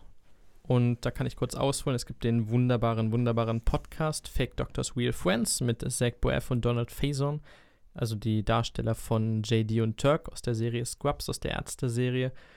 Und unabhängig von den regulären Episoden, in denen sie die Scrubs-Episoden besprechen, hat äh, Chris, oh Gott, hat Bill Lawrence, so heißt er, Bill Lawrence, der Schöpfer der Serie, äh, sich im Prinzip eine halbe Stunde Sonderfolge erbeten. Ich glaube, es ist eine halbe Stunde, in der er zusammen mit den anderen beiden und Sarah Chalk, die Elliot spielt, die vier ähm, reden über drei Episoden, die von den Networks genommen wurden. Erstmal. Vielleicht kommen sie irgendwann verändert wieder oder in abgeschwächter Version. Grund dafür ist, dass in diesen drei Scrubs-Episoden Blackfacing gemacht wurde. Also, dass ein Weißer sich im Gesicht schwarz anmalt. Und ja, das war's. Ähm, das ist halt gerade zum aktuellen Zeitpunkt noch viel kritischer als sonst auch. Jetzt stelle ich es einfach mal im Raum. Wir sind natürlich beide vielleicht die falschen Personen, aber wie gesagt, kann man besonders falsch sein, um darüber zu sprechen. Ich habe eine Folge mir angeguckt davon sogar noch. Und äh, The Office hat auch eine, die, glaube ich, runtergenommen wird. Äh, in beiden Szenen, die ich gesehen habe, ist, also es gibt Blackfacing, da malt sich ein Weißer schwarz an. In beiden Szenen ist der Kontext aber ein durchgehend negativer. Was am Ende bei rauskommt, ist, Alter, mach das nicht, das ist scheiße. Ist es gerade wegen der allgemeinen Unruhe oder macht es tatsächlich Sinn? Weil innerhalb einer Story, innerhalb eines Krimis, eines Tatorts siehst du ja auch, keine Ahnung, eine Vergewaltigung. Die wird ja nicht rausgenommen, weil man sagt, mach das nicht. Und wenn die Story, das ist nur mein Gedanke, jetzt mein erster Gedanke gewesen, wenn innerhalb dieser Story, wo jemand Blackfacing macht, wenn das nicht einfach nur so hingestellt wird, so der macht das, das ist okay, sondern wenn tatsächlich in der Story verwoben ist, dass das keine gute Sache ist, dass man das lassen soll, wenn das ausdrücklich klar ist. Ich. Ich. Ich. Ja, du sagtest schon, es ist natürlich kritisch, wenn wir beide uns hier hinstellen und, und äh, versuchen, das zu bewerten. Aber von, von meinem Standpunkt aus ist es überhaupt nicht verwerflich, Blackfacing in einer Serie zu zeigen, wenn die Pointe dieser Szene ist, dass man das so nicht zur Schau stellen soll und dass derjenige, der das Blackfacing betreibt, am Ende der Esel ist. Und ich meine, das, das ist doch eine kritische Auseinandersetzung mit etwas, was gesellschaftlich so nicht akzeptiert gehört. Und es wird ja auch dadurch geächtet. Wenn, wenn, wenn das Ende vom Lied ist, dass der Weiße, der sich da schwarz angemalt hat, ja, auf einmal äh, der lustigste Mensch im Raum ist, gut, klar, kann ich verstehen, dass man das rausnehmen will, dass man das nicht so stehen lassen will. Bin ich komplett äh, bei Bill Lawrence. Wenn jetzt aber die Szene ist, dass äh, JD Blackfacing betreibt, ich weiß jetzt die, die Szene nicht genau, aber wenn wir jetzt eine hypothetische Szene haben, JD betreibt Blackfacing und äh, Turk, für diejenigen, die Scrubs nicht kennen, der ist äh, dunkelhäutig, äh, weist ihn darauf hin, vielleicht auch noch mit einem mit Gag oder so, es ist ja nun mal eine Comedy-Serie, und stellt ihn da so ein bisschen lächerlich da, weist ihn darauf hin, ey, das machen wir hier nicht, das ist für den Arsch. Dann ist das für mich eigentlich ein Positivbeispiel, wie, wie man mit sowas umzugehen hat. Dass sowas, das Blackfacing gerade Ende des 18., Anfang des 19. Jahrhunderts äh, ein großer Teil der Entertainment-Industrie in den USA war, mit Jim Crow und allem drum und dran, das ist nun mal ein Fakt. Das ist ein historischer Fakt, der nicht gut ist, aber es ist einer. Und sich in einer aufgeklärteren Zeit damit auseinanderzusetzen und sich davon nochmal abzugrenzen, zu sagen, ey, das war mal, aber das ist heute nicht mehr okay und das Ganze in den Comedy-Kontext zu setzen, finde ich persönlich nicht verwerflich. Im Gegenteil eigentlich, wenn man sich damit beschäftigt, muss es in so einem Kontext stattfinden. Ja, jedem sei erstmal die Folge ans Herz gelegt von Fake Doctors Real Friends. Das ist echt, äh, die, die Auseinandersetzung ist gut, die die da machen. Ich kann gerade nicht richtig sprechen. Ähm, vor allem, was mich dann wieder überzeugt hat, ein Stück weit, ist die Tatsache, dass äh, viele sich verkleiden auf Fan-Conventions und sich dann halt schwarz anmalen, teilweise um Turk zu sein. Äh, und Turk, also Donald Faison zitiere ich jetzt mehr oder weniger, nicht wörtlich, der bekommt dann halt die Bilder, wird verlinkt und so. Und er sagt denen dann, ja, hört auf damit, so, das ist nicht gut. Und sie sagen ihm, ja, also du hast es auch gemacht. Also in der Szene bei Scrub zum Beispiel hat er sich weiß angemalt, JD war schwarz, so, die haben sich jeweils die andere Farbe angemalt. Und wenn du es selber gemacht hast, dann ist es ganz schwer, anderen zu sagen, jetzt nicht mehr, so du nicht mehr, das ist nicht cool. War denn da in der Serie der Kontext einfach nur, dass sie sich als der jeweils andere verkleiden wollten oder? Sie sind zu einer Party gegangen und damit JD auch cool ist, also die Party, da waren sehr viele Dunkelhäutige, ne, ein großes Haus und so. Und damit JD auch cool ist, in Anführungsstrichen, hat er sich halt schwarz angemalt. Kann man, gibt mal ein, ich glaube Scrubs Blackfacing, dann kommt die bei YouTube gleich als erstes. Die Folge ist, dass äh, Turk kurz weggeht und JD halt von Dunkelhäutigen ins Haus gezogen wird und vermöbelt wird und rausgeschmissen wird. Hm. Okay, also auch da wieder zumindest in, in gewisser Weise der Kontext, ey. Das war mein ist halt nicht Verständnis cool. so. Du bist ein Vollidiot, mach das nicht. Ja. Aber natürlich, eine Serie wird von jemandem geschaffen und von jemandem gespielt und wenn diesejenigen sich nicht wohlfühlen damit. Und genau das ist der Punkt. Das ist eigentlich absolut scheißegal, was wir darüber denken. Denn äh, letztendlich hat die, die Hoheit darüber, wenn es jetzt nicht das Studio ist, was es zurückzieht, sondern äh, wenn es wirklich vom, vom Regisseur kommt, vom Serienideengeber oder von den Darstellern, wenn die sich hinstellen und sagen, das möchte ich so nicht mehr, ich stehe da heute nicht mehr hinter, das ist ja alles nur auch 10, 15 Jahre her, das ist ja nun mal jetzt auch eine andere Zeit, ähm, dann hat man das einfach zu akzeptieren.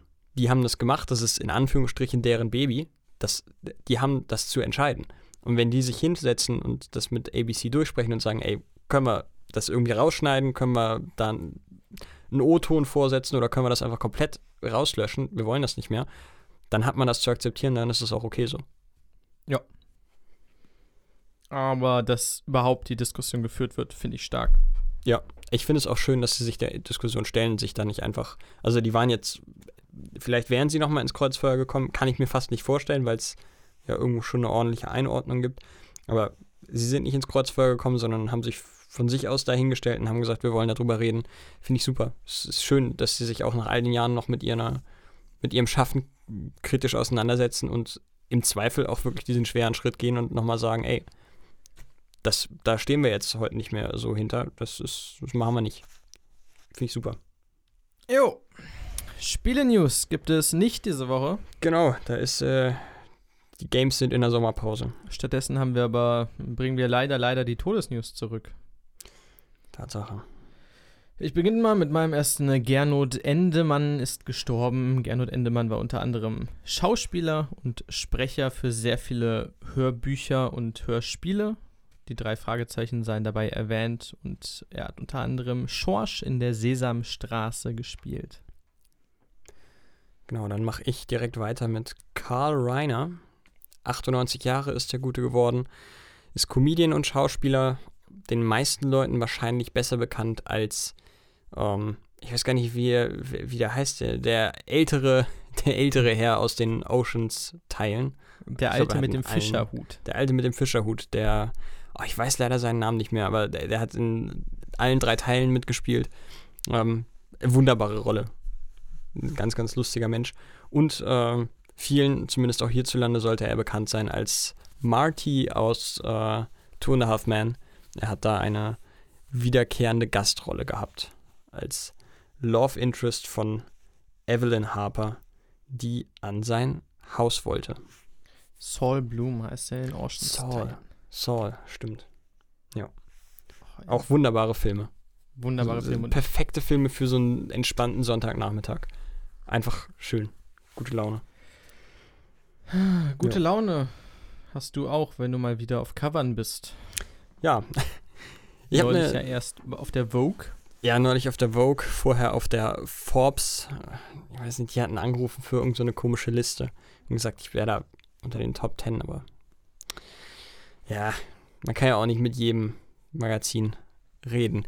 Mit wem ich aber schon reden würde, ist äh, ein Magazin für ein bedingungsloses Grundeinkommen. Ich bin, ähm, ich, es gibt so einen, so so einen äh, Verein, den ich äh, mit einer monatlichen kleinen Spende unterstütze und bin automatisch in einer Verlosung dabei.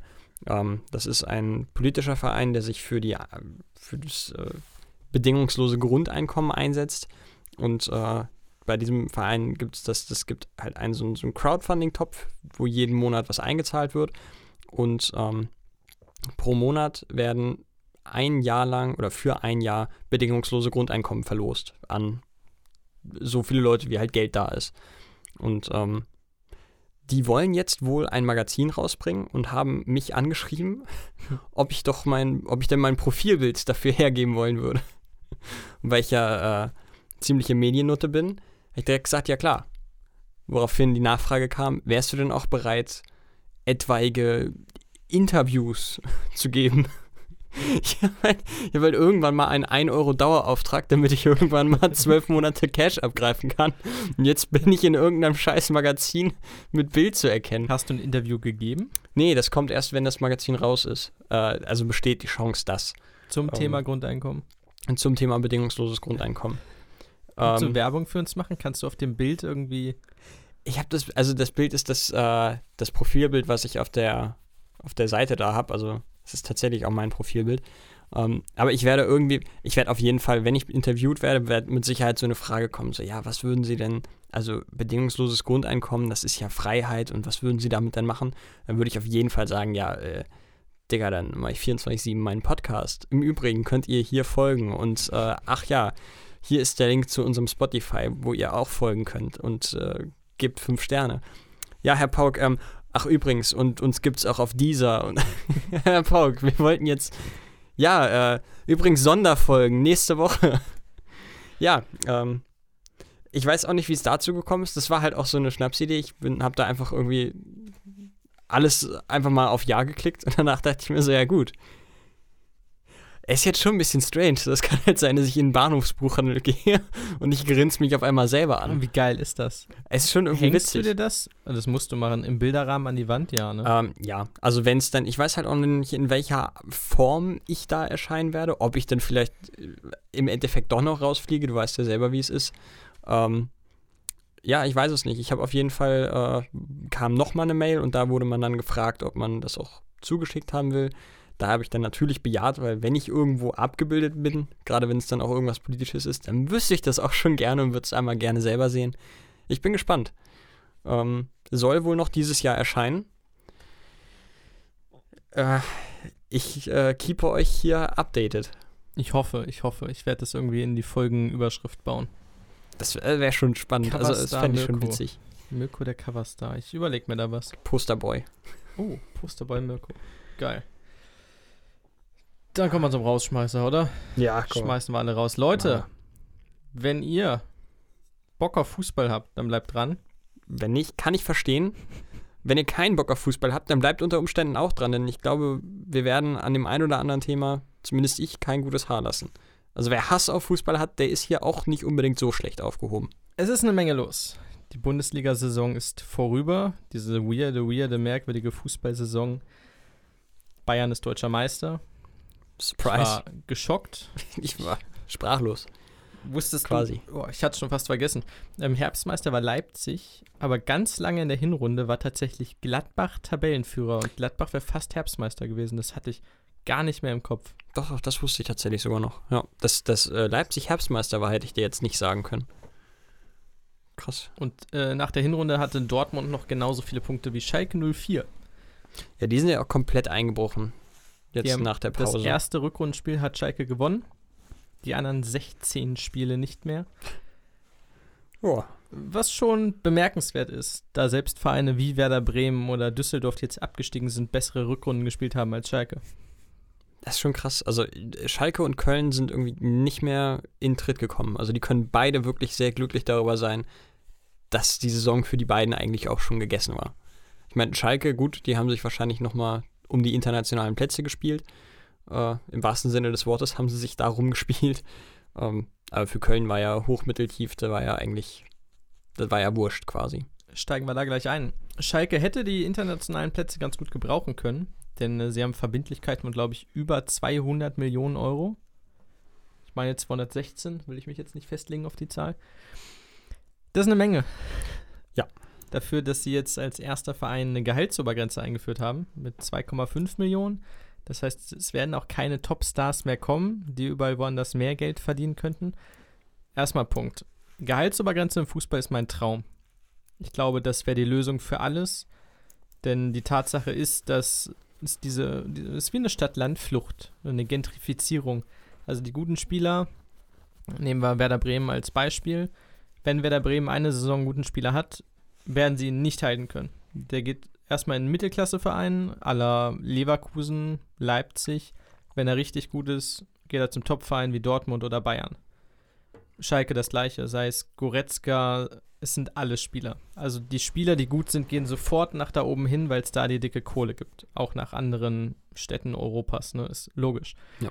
Mit einer Gehaltsobergrenze, wo überall alle das gleiche verdienen, würde meines Erachtens einfach der Spaß am Fußball tatsächlich wieder im Vordergrund stehen und du würdest sagen, okay, ich verdiene in München dasselbe wie in Bremen. Klar, möchte ich vielleicht Meister werden oder so, aber ich fühle mich hier sehr wohl. Ich würde hier auch bleiben. Ja, vor allen Dingen, wenn du halt diesen einen Spieler hast, der alles überschattet, wie jetzt, gehen wir wirklich komplett ins Übertriebene, ein Lionel Messi oder ein Cristiano Ronaldo, dann muss der natürlich auch ordentlich bezahlt werden. Dementsprechend kannst du aber auch das, das um ihn herum mit nur noch weniger Budget zusammenbasteln. Das ist ja genau das Prinzip des Salary Cap in der NFL. Das ist es ja, was diesen Sport so spannend macht, weshalb du da halt nicht einen Bayern und einen Dortmund hast, die alle overrulen und der Rest kämpft halt um Abstieg. Gut, es gibt in der NFL keinen Abstieg, das ist schon mal Punkt 1, aber es ist halt, es würfelt sich jedes Mal neu durcheinander. Weil selbst wenn du den besten, den aller, aller, allerbesten Spieler hast, der alles überschattet, der weiß, dass er der allerbeste Spieler ist, der alles überschattet und der will dementsprechend Kohle sehen. Und die, dieses Geld fehlt dir halt an, an anderen Stellen. Da musst du halt den Drittligatorwart nehmen, weil selbst die zweite Liga ist zu teuer. Da musst du halt gucken, wie du deinen, deinen ganzen Kram balanced. Und dann kann es auch mal passieren, dass du deinen Superstar abgeben musst, weil du jetzt drei neue Stürmer brauchst. Passt der Libero halt nicht mehr. Whatever. Das wirst du aber niemals durchkriegen, weil dieses Konzept, also dieser wirklich Endstadium-Kapitalismus im Fußball, der ist sowas von in der DNA des modernen Fußballs drin, den kriegst du da nicht mehr rausgerissen. Besonders nicht mit, mit, den, mit den großen Vereinen, die ja wirklich fast alles am Laufen halten. Ich meine, in der ersten Liga kannst du, wenn du Mittelfeld bist und dich jetzt nicht allzu sehr verschätzt, kannst du gut wirtschaften. Wenn du ein etwas kleinerer Verein bist, der solide wirtschaftet, kriegst du es auch in der zweiten äh, Liga noch hin. Aber selbst in der dritten Liga, das ist ja, es ist ja kein, kein Zufall, dass da äh, fast in jeder Saison ein bis zwei Vereine insolvent sind. Du kannst den Reichen halt nicht das Geld wegnehmen und du wirst auch du, es gibt keinen Moment, wo du es einführen kannst, wo du sagst, jetzt ist eine Generation vorbei, stopp.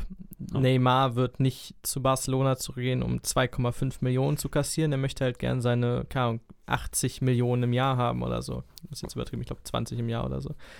Ähm, es funktioniert nicht. Also im Grunde ist das Ding durch und es bleibt kacke, beziehungsweise wird einfach noch viel beschissener, weil sich das natürlich durch Fernsehgelder, durch Sponsorengelder, durch Spielergehälter und Gelder, die dadurch zustande kommen, es geht immer weiter in diese Richtung. Gehen wir mal 15 Jahre zurück. Du hattest eine echt spannende Liga. Ja. ja. Das war, finde ich, waren die letzten Jahre, wo Fußball noch cool war, wo Bundesliga-Fußball richtig cool war. Denn ob am Ende Schalke Meister wird, Werder Meister wird, Stuttgart, Bayern, Dortmund, Leverkusen, es stand jede Saison auf der Kippe. Bayern wurde vielleicht auch nur Fünfter oder so. Ähm, und um 2010 bis 2013 hat es richtig angezogen. Und wer da nicht mitgehalten hat, Werder ist so ein Fall, wer da nicht mithalten konnte oder schlecht gewirtschaftet hat, hat verkackt. Dortmund war in genau dem richtigen Jahr richtig gut und ist mitgegangen mit den Bayern. Heute sind es die beiden einzig reichen Vereine, wenn man von Leipzig jetzt absieht oder so. Gut, aber das ist ja auch nicht historisch gewachsen, sondern das ist ja, das ist genau. ein Geldgeber Äh, Hertha ja das Gleiche. Das ist halt nochmal eine andere Geschichte, die den Wettbewerb nochmal in eine andere Richtung verzerrt, die das in meinen Augen nochmal unattraktiver macht. 2007 hat dann Bayern halt, okay, wir wurden jetzt Vierter, wir holen mal Podolski und hoffen, das reicht oder so ähnlich. Heute weißt du genau, okay, Bayern ist nur Zweiter, die holen sich jetzt für mindestens 140 Millionen drei, vier neue Spieler und das war's. Und die sind wieder für fünf Jahre weg. Ja. Und dann hast du, das klingt das nach so einem Geheule wieder. Und ein Werder Bremen Es kriegt ja- dann es- vielleicht für den einen guten Spieler seine 8 Millionen. Vielleicht, wenn sie Glück haben, Werder kann auch keine Verträge, so ehrlich muss man sein, kriegen sie mal 15 Millionen. Toll. Ja, Du kannst ja auch nichts aufbauen, weil gute Spieler, wie gesagt, sofort weg sind. Also es gibt keine Option, die beinhaltet, okay, wir haben jetzt Rashica, dann bleibt er halt fünf Jahre. Das existiert nicht. Diese Möglichkeit ist einfach nicht mehr da. Äh, das ist sehr belastend und das nimmt mir insofern den Spaß an dem Ganzen, als dass es nichts zu erreichen gibt. Also klar, Werder könnte jetzt drin bleiben zum heutigen Tag. Wenn die Folge rauskommt, ist das Rückspiel der Relegation. Wie wird es? Hm, ha, schwierig. Was kommt danach? Also, sie haben kein Geld, sie haben keine Leute. Wenn sie sechs, sieben Jahre am Stück geil wirtschaften, könnten sie in die obere Tabellenhälfte vorrücken. also das, das höchste der Gefühle wird höchstwahrscheinlich die Euroleague. Quali. Im Quali. Grunde sind die ersten vier, fünf Plätze reserviert. Du hast Bayern, Dortmund, dann hast du Leipzig, Leverkusen. Ja, und Schalke äh, wahrscheinlich, wahrscheinlich härter bald. Wahrscheinlich Hertha bald mit dem neuen Geld. Also die Plätze da oben, die festgesetzt sind für einzelne Vereine, weil Dortmund nicht Zehnter werden wird mit dem Geld, was sie haben. Da, das war's, du kommst da oben nicht mehr rein. Ja. Und da frage ich mich, okay, warum bin ich jetzt Fan? So, dass die, no disrespect an Mainz oder so, dass die jetzt jedes Jahr Zwölfter werden. Ich will halt irgendwie mitfiebern, irgendwas muss da sein. Ja, es muss ja nicht mal sein, dass dein Verein immer derjenige ist, der da oben mitspielt, aber dass sich zumindest mal ein bisschen was tut. Also, also zumindest, zumindest mal ein anderer Meister. Wir haben jetzt das siebte oder achte Mal Achte. hinter, hin- das achte Mal, acht Jahre hintereinander, derselbe Meister. Kinder, Und die es acht ist- sind, kennen keinen anderen Meister als Bayern. Also ich meine, das ist doch, also Monotonie in Reinform. Das, also dieses ganze System ist, das hätte man sich natürlich früher nicht denken können, dass das so ausartet. Aber es ist halt einfach kaputt. Es ist kein fairer Wettbewerb mehr und es ist vor allen Dingen auch kein spannender Wettbewerb mehr. Das Problem, weshalb du das nicht so anwenden kannst wie in der NFL, ist einfach, dass du äh, dieses Salary Cap, über das wir vorhin schon gesprochen haben, musst du international einführen. Weil du kannst nicht sagen, okay, in Deutschland führen wir jetzt das Salary Cap ein, Bayern darf äh, nur noch 40 Millionen im Jahr ausgeben maximal. Ähm, Das wäre im Verhältnis das gleiche mit Schalkes Gehaltsobergrenze. Die sind raus, so wie Deutschland dann in Europa raus wäre. genau, und äh, da macht kein anderer mit. Also mal ganz davon ab, dass das selbst in Deutschland nicht genug Leute mitmachen würden. Aber da macht keiner mit. Das funktioniert so nicht. Das musst du, wenn dann, wirklich, muss die FIFA das von oben diktatorisch allen auferlegen, was natürlich niemals passieren wird. Ähm, es, es tut mir leid. Für mich ist der Fußball irgendwo verloren. Also ich, das, es tut mir so im Herzen weh, weil ich weiß, wie es früher war, wie, wie, ach, das klingt, klingt so, äh, früher war alles besser, aber es war in dem Fall halt so, weil es nicht so krass ausgeprägt war. Natürlich gab es da auch schon die einzelnen Vereine, die besser wirtschaften konnten, mehr Geld hatten und dementsprechend auch erfolgreicher waren, zumindest im Durchschnitt. Aber es tut mir so weh, weil ich sehe, wie es in der NFL läuft und wie es da funktioniert und wie die sportliche Competition da einfach immer gegeben ist. Klar hast du auch äh, Vereine, die, die historisch scheiße sind. Das liegt dann aber wirklich daran, dass sie einfach inkompetent sind. Sie haben mehr als genug Chancen, sie haben die gleiche Ausgangsbasis, sie kriegen es einfach nur nicht geschissen. Und dann gibt es andere Vereine wie die Patriots, die mit dem, was sie haben, einfach verdammt gut umgehen und die eine Mentalität haben, die von oben herab so gelebt wird. Da funktioniert das Ganze dann auch eher. Dennoch sind die weit davon entfernt, ein FC Bayern des Football zu sein. Weil einfach alles etwas ausgeglichener ist. Das ist das Letzte, was ich zu Bayern noch sagen möchte. Z- 2007 war mein Jahr. Ähm, du hast keine Spiele mehr, wo Bayern verliert. Das meine ich fast wörtlich. Ich glaube, jetzt waren es 18 Spiele, 19 Spiele am Stück, Pflichtsiege in Folge, keine Ahnung. Ähm, die eilen halt von Rekord zu Rekord. So, das musst du ihnen lassen. Die spielen unfassbar gut. Halt so gut, dass ein Bayern-Spiel nicht sehenswert ist. 2000, lass es 7, 8 gewesen sein. Da konnte Bochum 2-1 gegen Bayern gewinnen. Cottbus hat 2-0 gegen Bayern gewonnen, weil Bayern halt von 34 Saisonspielen 25 gewonnen hat oder so. Also es gab zumindest die Möglichkeit, dass sie verlieren. Wenn Bayern jetzt normal in Form ist, heutzutage, sie verlieren nicht. Also es passiert einfach nicht, dass ein, was haben wir, ein Paderborn gegen Bayern gewinnt. Das ist nicht möglich. Von daher. Also maximal, wenn sie die B-Garde aufstellen, weil in drei Tagen noch ein Champions League-Spiel ansteht. Und selbst die B-Garde sind halt immer noch internationale Topstars, von daher. Ja, ich meine, das, das sieht man jetzt gerade beispielsweise in der, in der dritten Liga. Äh, mein Verein ist ja 1860 und 1860 spielt in der dritten Liga mit äh, Bayern 2. Bayern 2 ist da, ich glaube, bis zum letzten Spieltag, aktuell ist gerade der 37., also bis zum 36. Spieltag, waren Bayern 2, die zweite scheiß Amateurgarde, die U23 in der dritten Liga, der Profiliga, auf Platz 1.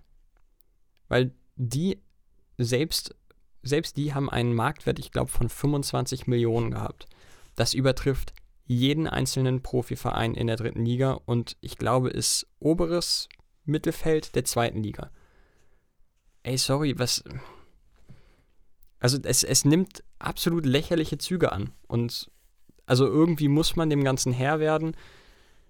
Nur ich wüsste auch nicht wie.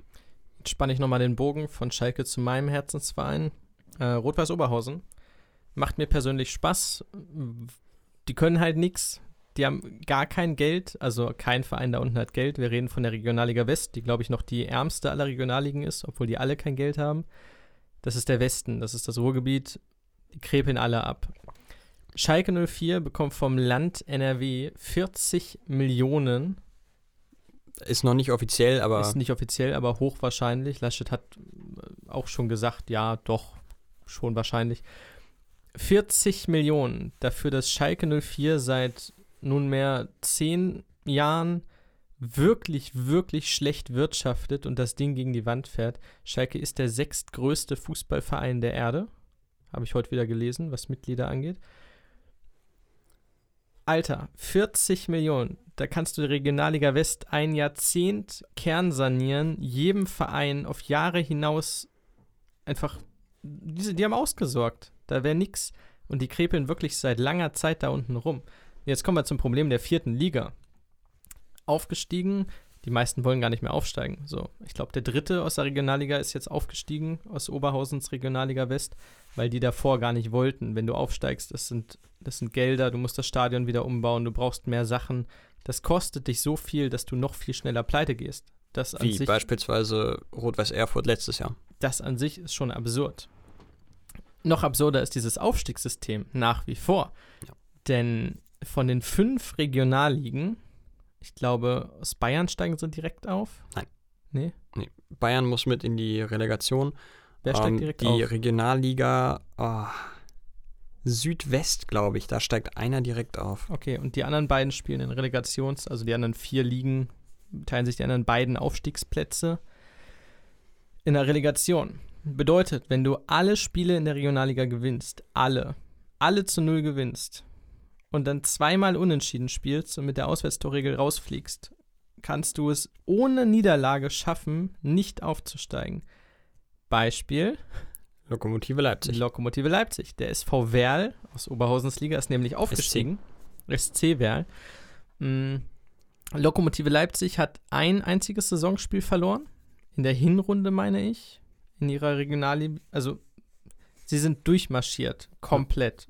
Spitze hatten, glaube ich, am Ende sogar zwei Spiele weniger als der Rest oder so und waren trotzdem Erster. Deswegen war es kein Problem mehr, trotz Corona aufzusteigen. Da wurde die Saison abgebrochen.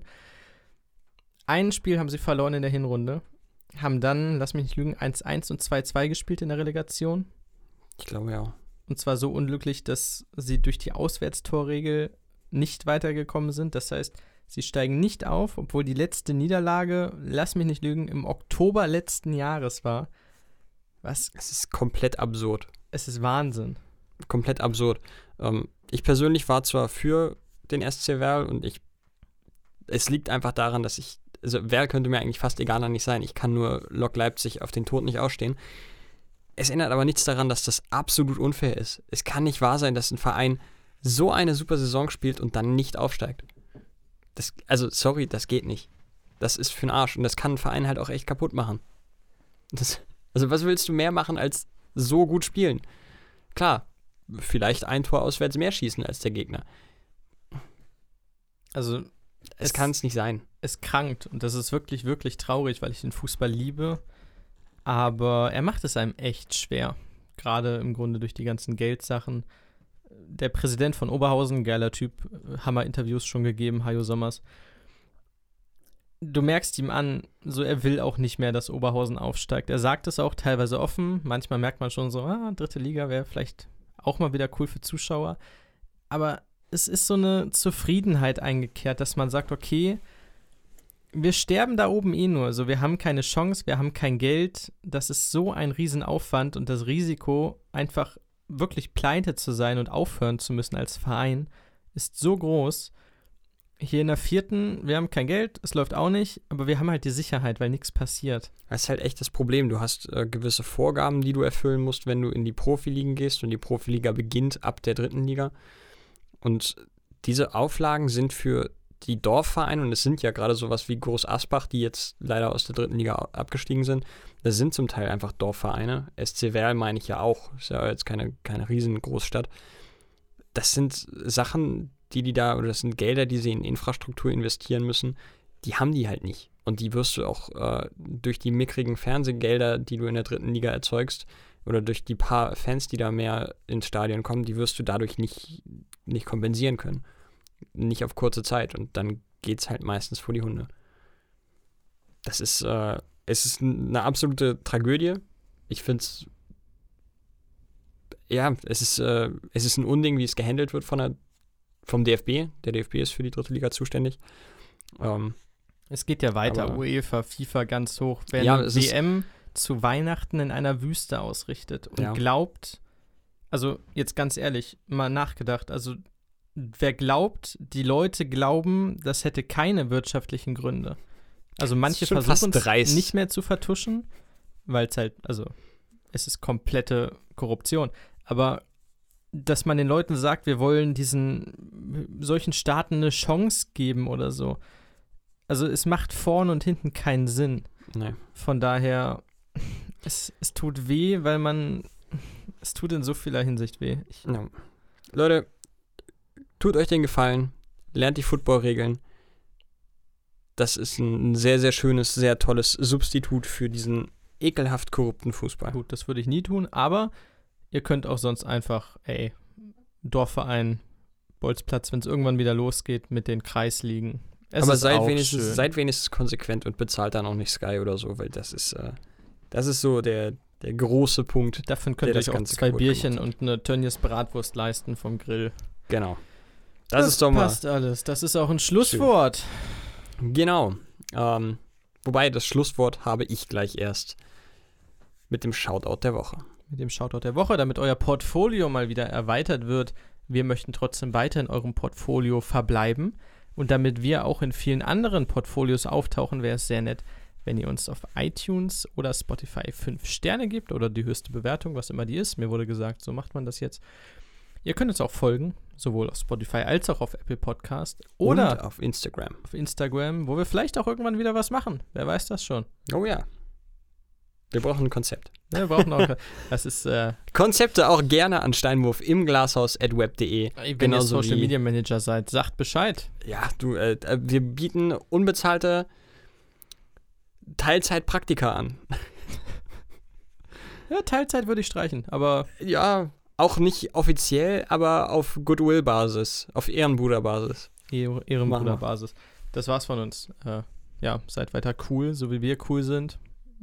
Seid vielleicht, ein se- Stück cooler. Seid ein Stück kühler, das, das, das hilft im Alltag doch. Du auch kühler gesagt hast, um Ja, das zu untermauern. Kühler, kühler. Wir bedanken uns, macht es gut. Jetzt kommt noch der Shoutout. Ciao, ciao. Der YouTuber Oscar führt in dem Podcast dieser Podcast regelmäßig Gespräche mit seinem Vater und gibt hierbei spannende Einblicke in eine sehr sympathische Vater-Sohn-Beziehung, die sozialen Medien und das mittlerweile sieben Jahre umspannende YouTube-Leben im Allgemeinen. Viel Spaß dabei und bis nächste Woche, euer Steinwurf im Glashaus.